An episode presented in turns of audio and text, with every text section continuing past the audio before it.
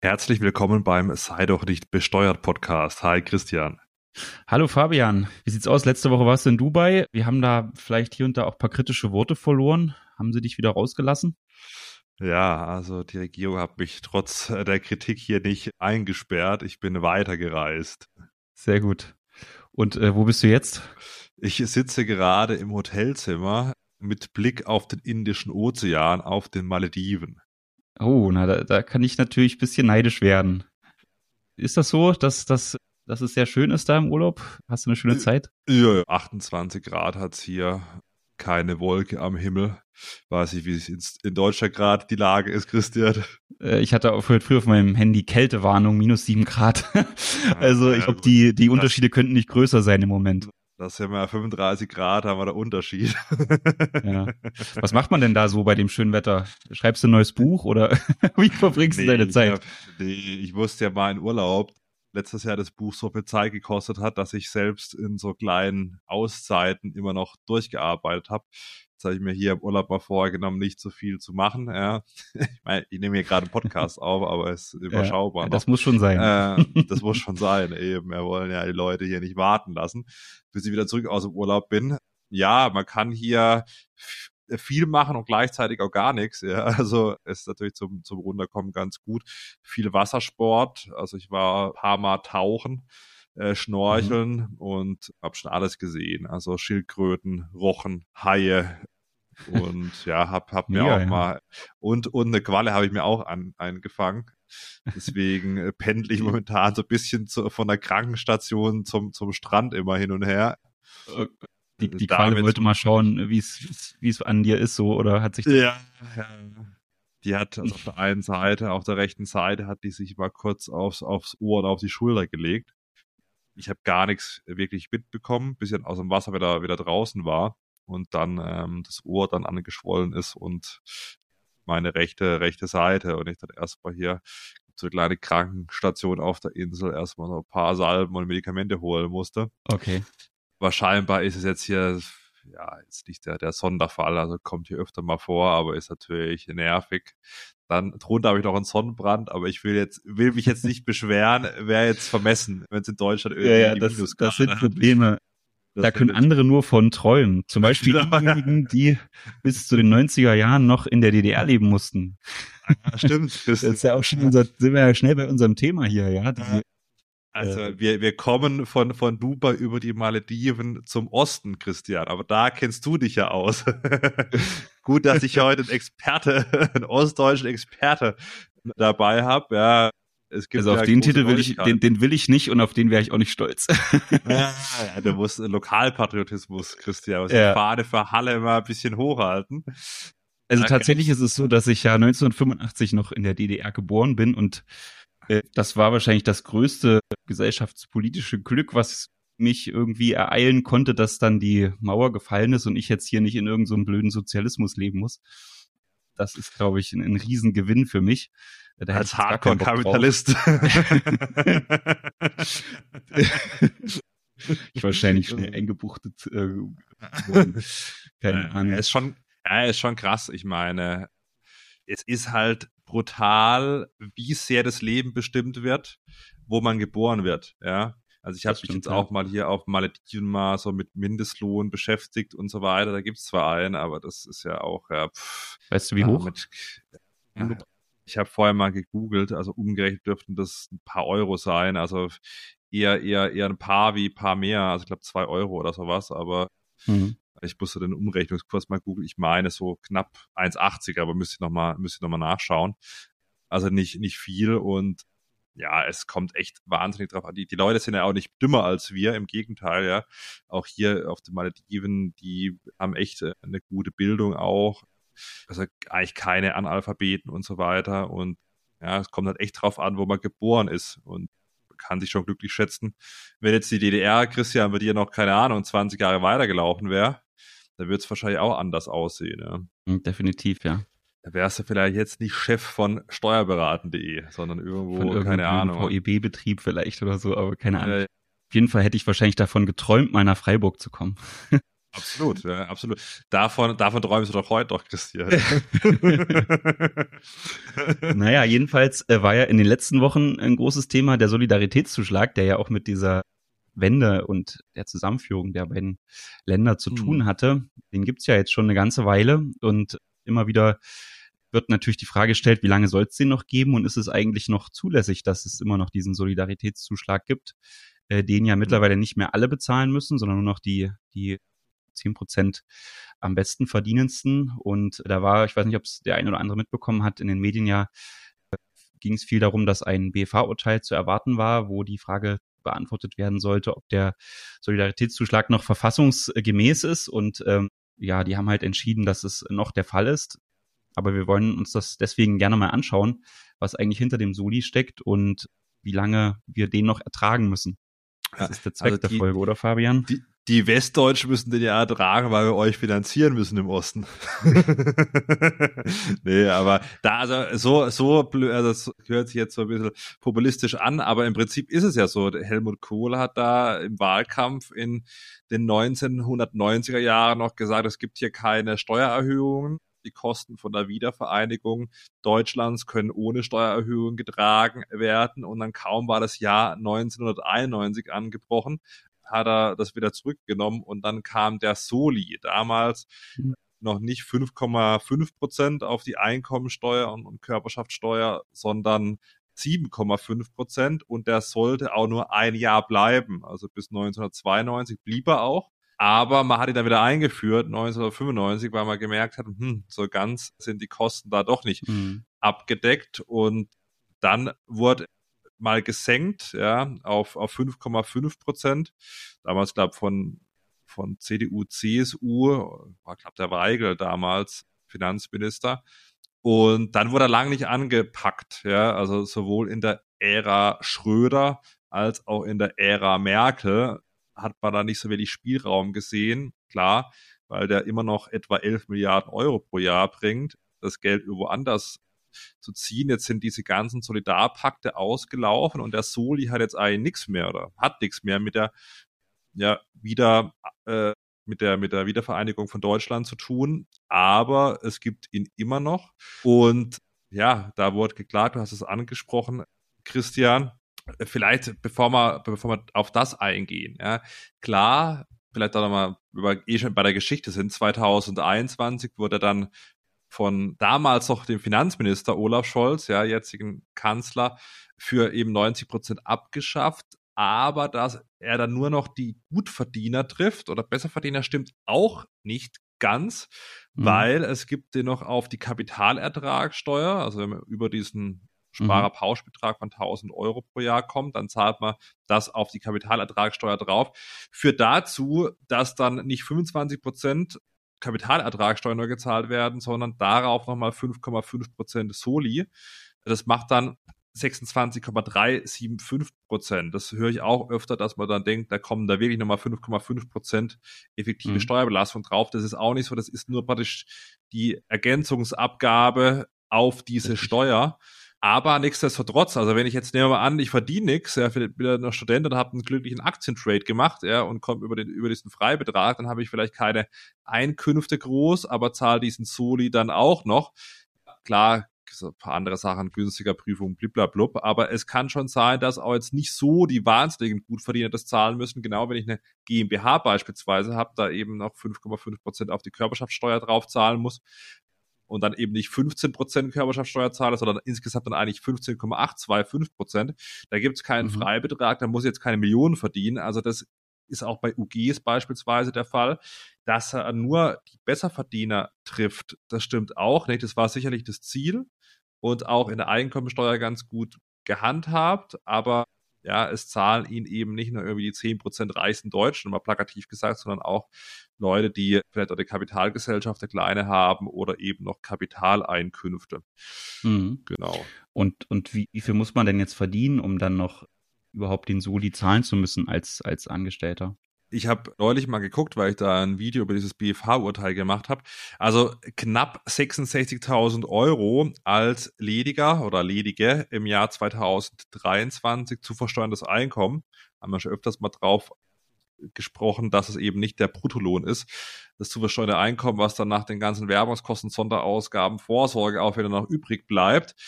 Also man muss schon gut verdienen in der Einkommensteuer. Man gehört da zu den Spitzenverdienern. Dann äh, das Doppelte in etwa dann bei der bei dem Splitting-Tarif, also wenn man verheiratet mhm. ist. Also mhm. man muss schon gut verdienen. Es ist jetzt nicht so, dass bei der Einkommensteuer das jetzt von den Armen nimmt. Das wird schon ganz gut geregelt.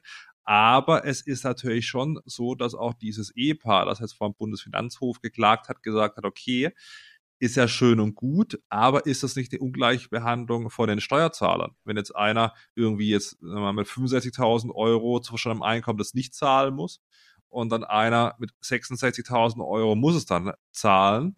Ja, Bundesfinanzhof hat entschieden, das ist noch okay bei der Einkommen- und Körperschaftssteuer. Aber, Aber das war auch zu jo. erwarten, oder? Also das, das ja. war aus meiner Sicht ein, ein, recht schlechtes Argument, weil ja das mhm. ganze Einkommensteuersystem nach dieser ja nach dem Leistungsfähigkeitsprinzip aufgebaut ist. Ne? Also wer viel mhm. verdient, soll auch viel Steuern zahlen. So ist es zumindest bei der Einkommensteuer geregelt und auch absolut verfassungsrechtlich in Ordnung. Da kann man vielleicht bemängeln, dass das natürlich irgendwie durch die Hintertür so eine Art Reichensteuer ist. Ja, so das ist vielleicht ein, ein gutes Argument, das man anführen kann, dass man jetzt sagt, okay, dann nennt's halt beim Namen und mhm. sagt nicht Solidaritätszuschlag, äh, der eben gezahlt werden muss. So eben, man hat das Gefühl noch von allen für irgendein bestimmtes Projekt, sondern eben eine Reichensteuer. Das, das ist vielleicht ein solides Argument, aber das reicht sicherlich nicht, um die ganze Steuer hier in die Verfassungswidrigkeit zu führen. Und es gibt natürlich auch noch so eine Gleitzone. Also es ist jetzt nicht so, dass man mhm. dann irgendwie, wenn man 66.000 Euro zu versteuerndes Einkommen hat, dass man auf einmal dann 5,5 Prozent on top nochmal auf diese Einkommensteuerbelastung mhm. zahlt, sondern es gibt eine Gleitzone. Ich habe bei, bei 66.000 Euro neulich mal geguckt, das sind keine 20 Euro, die man dann Soli zahlt an dem Punkt. Mhm. Ja. Also da geht es mhm. dann langsam los, aber klar, irgendwann ist die Gleitzone dann auch mal vorbei und dann zahlt man eben den, den vollen Soli bei etwa, ja, bei knapp 100.000 Euro ist es dann bei mhm. Alleinstehenden und eben dann knapp 200.000 bei Ehegatten, eingetragene Lebenspartnerschaften, wenn man eben die Zusammenveranlagung wählt, da hat man dann kein, keine Begünstigung mehr. Ja, und dann ja, ab knapp 300.000 startet auch schon die Reichensteuer mit 45 Prozent. Also wenn man da drin ist, dann zahlt man da on top nochmal den Soli und wenn man dann noch in der Kirche ist, ist eigentlich schon Wahnsinn, dann kann es sein, dass man allein mit der Einkommensteuer plus Soli und Kirchensteuer dann über 50 Prozent Steuerbelastung mhm. hat. Das ist natürlich dann schon brutal. Ja, und dann mhm. ist ja mhm. da noch nicht, noch nicht die Mehrwertsteuer oder irgendwelche anderen Steuern mit reingerechnet. Also wir leben da nicht unbedingt in einem Niedrigsteuerland. Ja. Ja, und ich glaube, das ist natürlich auch so eine Grenze, wenn man dann über die 50 Prozent kommt bei der Gesamtsteuerbelastung, äh, wo es dann vielleicht auch verfassungsmäßig irgendwie fragwürdig wird. Gibt es ja auch dieses Halbteilungsgebot, dass man eben sagt, okay, die Hälfte des Verdienten sollte dann schon bei den Steuerpflichtigen bleiben, weil natürlich, also erstens wäre es total bescheuert, da den Steuersatz höher zu nehmen, weil der Anreiz dann noch mehr zu verdienen und damit ja irgendwie sich produktiv gesellschaftlichen Leistungsaustausch zu beteiligen, der Anreiz fällt ja dann völlig weg. Also keine Ahnung, wenn ich jetzt 70 Prozent Steuern zahlen müsste, würde ich auch wie du wahrscheinlich in den Malediven abhängen.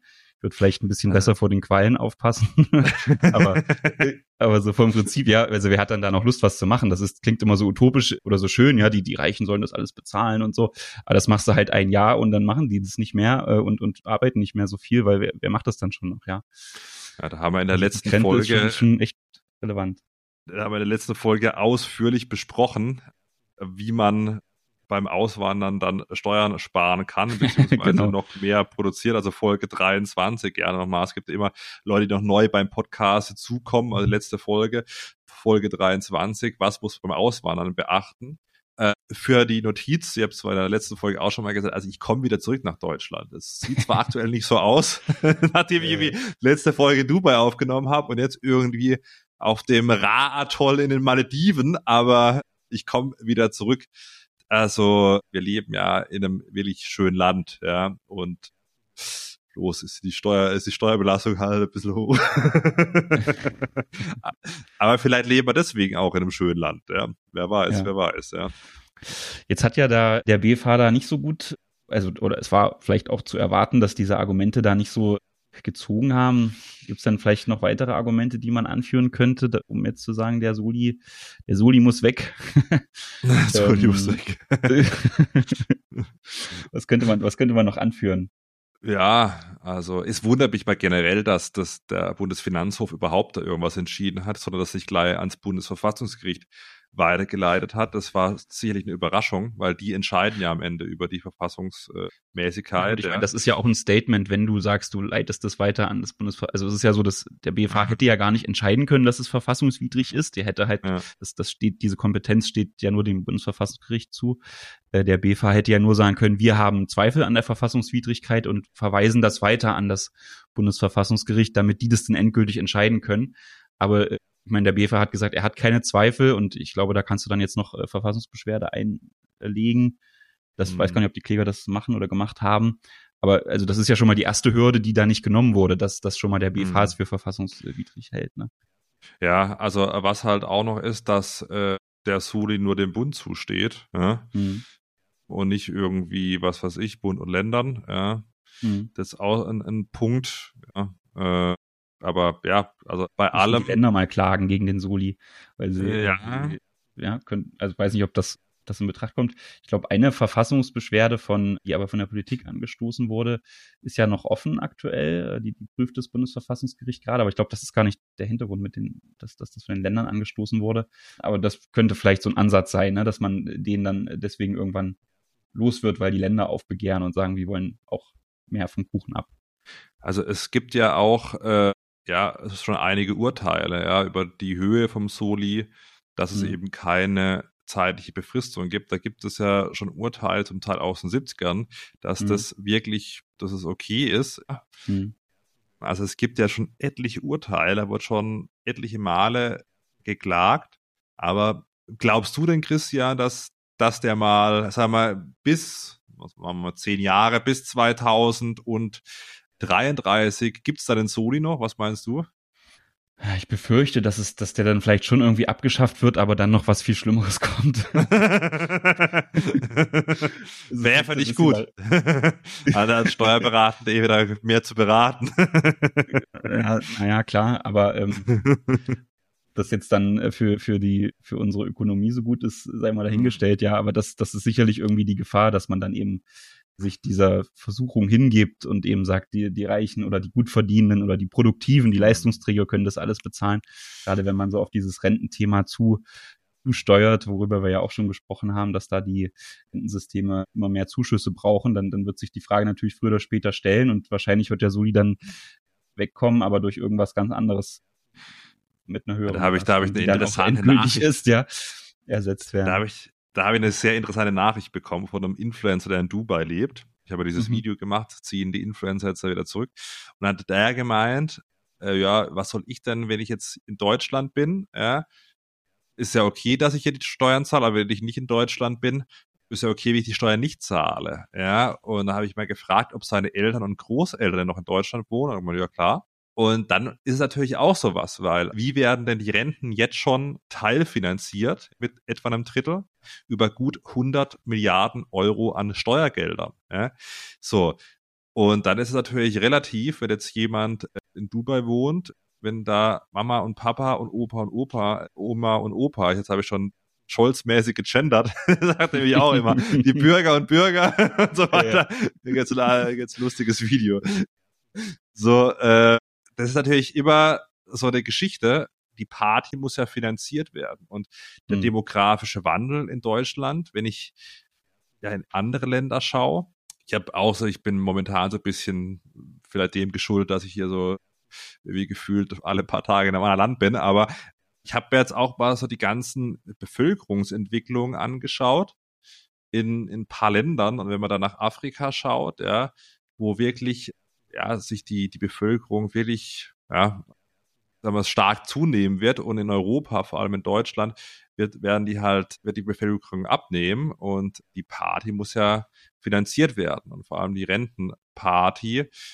Also entweder man macht halt mal so einen radikalen Schnitt bei den Steuersystemen beziehungsweise auch in den Sozialversicherungen mhm. oder man muss halt die Steuern erhöhen. Anders geht's ja nicht. Ja, ich kann jetzt nicht irgendwie Menschen, die jetzt nicht irgendwie erwerbstätig sind, finanzieren, sei es jetzt in Rente oder in, in den Sozialsystemen, äh, mit einer geringer oder mit einer schrumpfenden Bevölkerung, ohne dass ich was am Steuersystem mache. Ja? Mhm. Also entweder muss ich in Steuern drehen oder eine Sozialversicherung. Genau, also ich glaube, da, da lohnt sich ja auch so ein Vergleichsblick in andere Länder. Ich, ich habe das mal in, in, so einem Artikel von der NZZ, glaube ich, gelesen. Da in der, in der Schweiz ist es, glaube ich, so, dass die mit rund etwas mehr als 30 Prozent vom, vom Bruttoinlandsprodukt an Sozialausgaben für alle möglichen staatlichen Aktivitäten auskommen. Und in Deutschland sind wir eben schon bei um die 50 Prozent. Und da kann man sicherlich auch mal drüber nachdenken, ob man vielleicht sich da mehr Richtung Schweiz bewegen kann und, und da in vielen Bereichen vielleicht effizienter wird um das, um die Party langfristiger am Laufen zu halten. Ne? Weil das Thema ist ja immer mit den Steuern, das kannst du sicherlich mal, ist ja auch diese Vermögensabgaben, müssen wir auch nochmal irgendwann drüber sprechen. Mhm. Da ist ja auch so die Überlegung, ne, dass jetzt hier Corona-Kosten und, und natürlich jetzt Ukraine-Krieg und so weiter, da ist viel, was, was finanziert werden muss. Wer kann es denn zahlen? Naja, die, die Vermögen haben, machen wir eine Vermögensabgabe.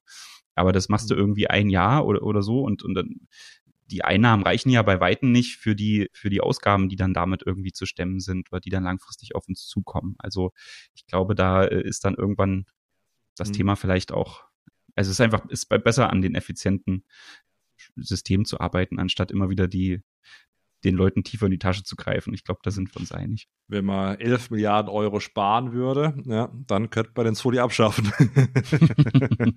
das ist schon Wahnsinn. ja. Also ich habe da sind wir jetzt auch keine Experten für das Sozialsystem, ne? Das ist immer nee, so ein bisschen nee, schwierig. Nee. Da, da, also da, jeder, ich weiß ja auch, wir haben ja die eine oder andere Zuschrift bekommen, dass uns auch viele Beamte zuhören, ja. Also dass die ja. können da sicherlich jetzt, wenn, wenn die, die fühlen sich bestimmt da immer auf den Schlips getreten, wenn sie noch eintragen, wenn da immer irgendwelche Leute von, von Effizienzsteigerung oder so sprechen. Das gibt sicherlich auch Herausforderungen und so, ja, die, von die wir jetzt gar nicht wissen. Hm. Aber ich glaube, irgendwie habe ich letztens auch gelesen, jetzt sind wir ja ein bisschen am Schwafeln, aber das finde ich auch immer wieder interessant. Das, das bringe ich auch immer so ein bisschen an, wenn ich mit Unternehmen über die Zahlen spreche und die mal so ein bisschen analysiere, ne? wie gut ist die Umsatzrendite, wie gut ist dein Eigenkapitalquote, bla bla bla. So die Kennzahlen, die man halt so als Unternehmen hat. Und da gibt es natürlich auch spannende Kennzahlen, was das, was den Personalaufwand angeht und die Personaleinsatzquote zum Beispiel. Umsatz macht ein Unternehmen pro Kopf. Interessant ist natürlich auch, wie hoch die, ist die Krankenquote. Und da kam ja letztens raus, dass die jetzt äh, durch Corona und so auch gestiegen ist. Ich glaube, so im Durchschnitt haben die Bürger 20 Krankentage pro Jahr. Und ich glaube, Berliner Beamte sind deutlich über 40. Also sind äh, ne, also doppelt so oft krank wie so der Durchschnittsbürger und da ist natürlich jetzt auch die Liebe Frage, Grüße gehen raus an unsere Berliner Finanzbeamten. ja, aber die Sache ist, das ist ja eigentlich, das kannst du ja gar nicht verantworten, da noch mehr einzustellen. Also das ist ja offensichtlich so ein gesundheitsgefährdender Beruf.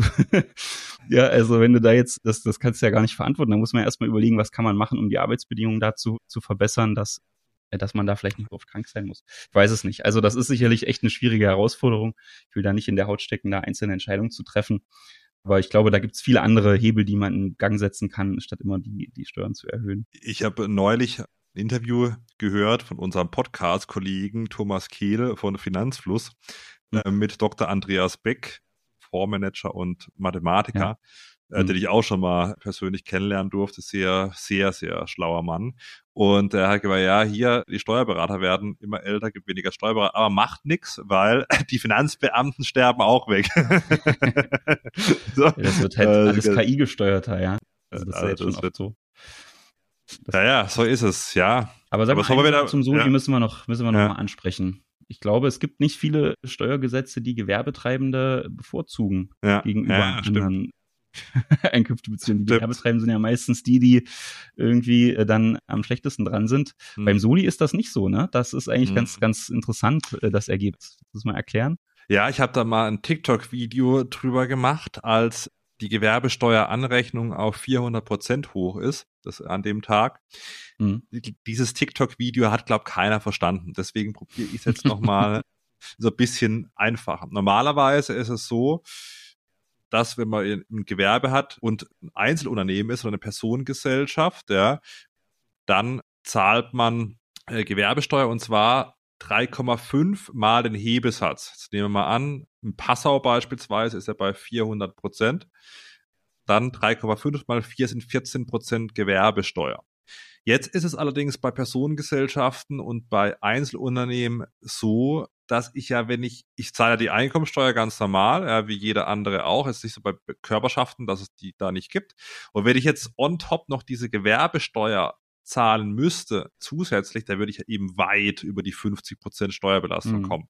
Das will man auch nicht. Deswegen gibt es die Möglichkeit, sich diese Gewerbesteuer wieder anrechnen zu lassen auf die Einkommensteuer. Da gibt es eine Grenze, die war früher bei 3,8 also 380 Prozent. Jetzt ist sie bei, ne? je nach Gemeinde. Genau, he, genau mhm. bei Hebesatz. Also jetzt beispielsweise München ist bei 490 Prozent. Da bleibt man dann auf was sitzen. Eben Passau ist mhm. genau bei 400 Prozent. Da ist man früher auf was sitzen geblieben, aber in der Corona-Zeit wurde es dann erhöht.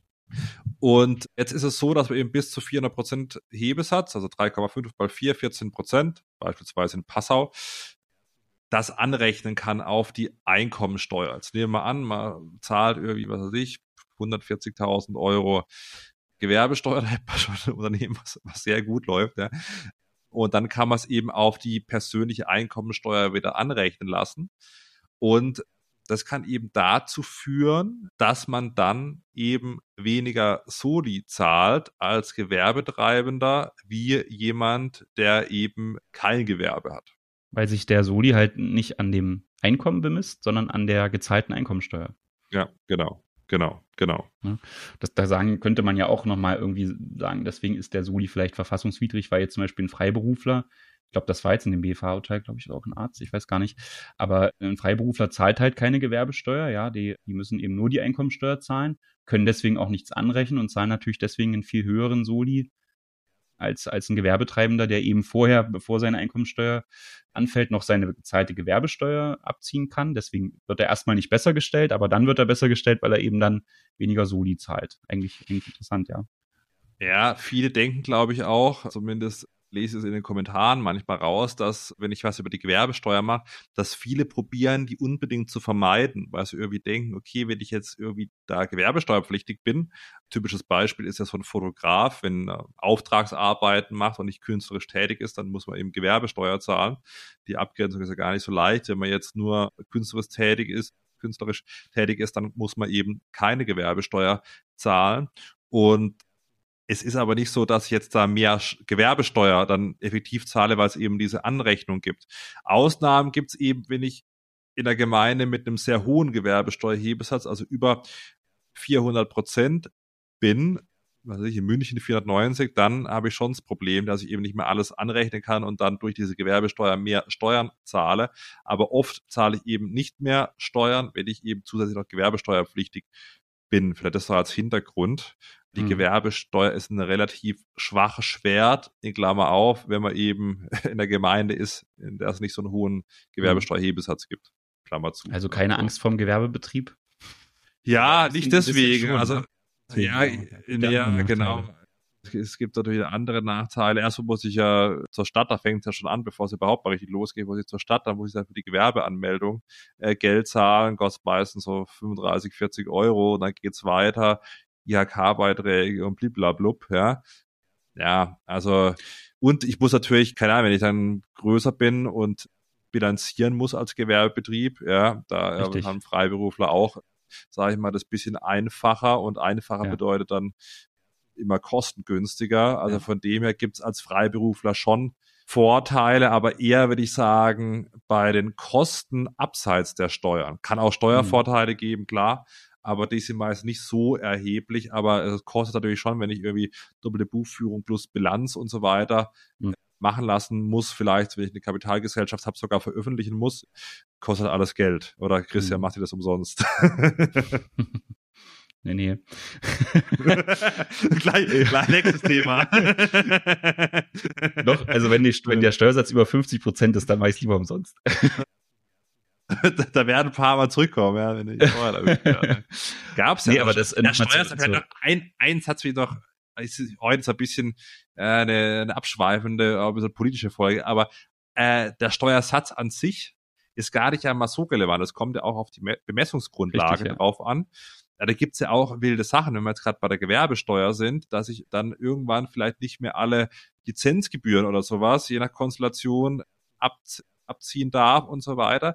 Es kommt nicht nur immer auf den auf den Steuersatz an. Ja, 50 Prozent hört, sich jetzt brutal an, aber wenn die Bemessungsgrundlage vielleicht, wie es früher mal war, früher gab es mitunter auch mal einen höheren Steuersatz. Also was ich, da gab es ja, glaube ich, mal 50 Prozent. Christian, du bist älter als ich, du weißt es besser. so. Und aber da war halt die Bemessungsgrundlage eine andere und da, das, da muss er beides betrachten. Nur weil man irgendwo in einem Land sieht, oh, die haben nur irgendwie 15 Prozent Steuer, ja, aber wenn ich halt irgendwie keine Betriebsausgabe jetzt mal mhm weiß gar nicht, ob es den Ferrari nicht abziehen äh, kann, ja? Genau, genau. Video. Dann äh, ist es alles, alles relativ. Also ist es nicht nur der Steuersatz, 50 Prozent, sondern auf was zahle ich denn diese 50 Prozent? Oder auf was zahle ich 40 oder 30 Prozent? Wenn ich 30 Prozent zahle, aber halt dann bei eigentlichen Betriebsausgaben nicht mehr alles abziehen darf. Und das kann dann schon auch mal sein, je nachdem, was ich, Leasing, Lizenzgebühren, alles, was es da gibt, bei der Gewerbesteuer, mhm. bei den Hinzurechnungen. Ja, da gibt es zwar Freibeträge und so weiter und so fort, aber nur die Zahl 30 Prozent, 35 Prozent ist immer relativ, weil auf was werden denn diese 30 oder 35 Prozent berechnet? Also ich, wenn ich nur die Hälfte an Bemessungsgrundlage habe, zahle ich lieber 50 Prozent statt 30 Prozent. So, mhm, ja. so, aber jetzt sind wir da ein bisschen abgeschwiffen. ich weiß gar nicht, ob man das so sagt, aber okay.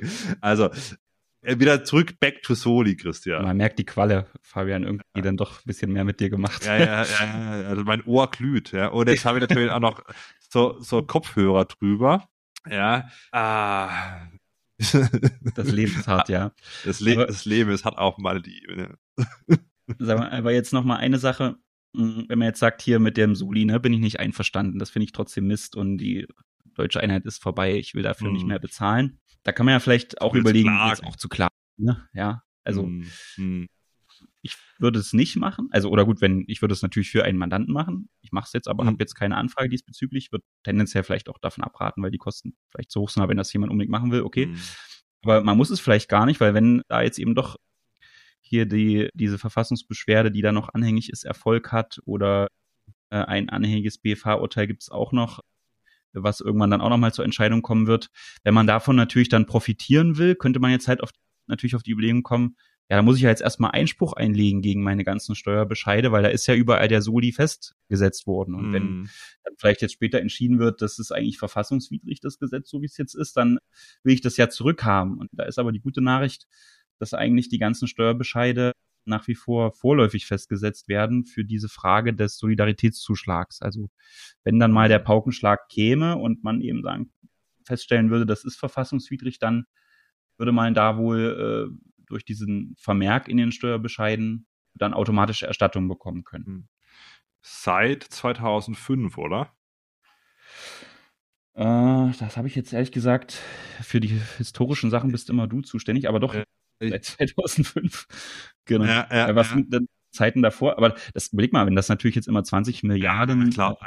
Glaub ich aber nicht. Also glaubst du, glaubst du, dass das kommt? Stell dir mal vor. Also ich glaube, 11 Milliarden Euro sind es aktuell und das mhm, war ja eben. 19, ne? Genau, genau. Das also davor waren es doch mehr. Also bis 2021, sagen wir jetzt mal, mal zum einfachen Rechnen, 2021, 2022 und 2023 dann mit, sagen wir, 30 Milliarden etwa und dann nochmal 15 Jahre mit 20 Milliarden, ja, so, dann sind wir bei 330 Milliarden etwa insgesamt, wenn wir uns jetzt nicht verrechnet haben oder ich mich nicht verrechnet habe. Mhm.